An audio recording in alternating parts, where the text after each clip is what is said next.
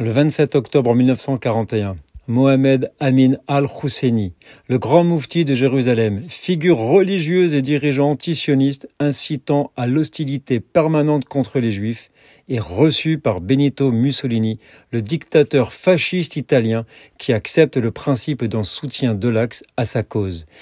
Benito Mussolini l'Italie fasciste avaient soutenu financièrement les rebelles arabes lors de la grande révolte arabe de 1936 à 1939 en Palestine mandataire, conduisant à une réduction substantielle du quota de l'immigration juive.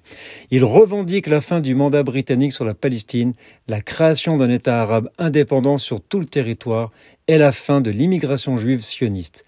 Mohamed Amin al-Husseini est l'instigateur de la révolte.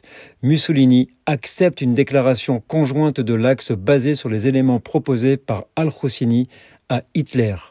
Sa rencontre avec Mussolini s'inscrivait dans le contexte de la Seconde Guerre mondiale et de l'implication de l'Italie aux côtés de l'Allemagne nazie. Al-Husseini était connu pour son soutien à l'Allemagne nazie et son rôle dans la propagande anti-juive pendant la guerre.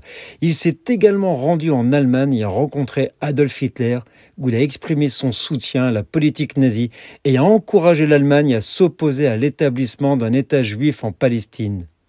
Cette rencontre avec Mussolini faisait partie de ses efforts pour rallier un soutien international à la cause palestinienne et à sa propre position à l'établissement d'un État d'Israël, et ce, malgré les exactions que les nazis faisaient subir aux Juifs.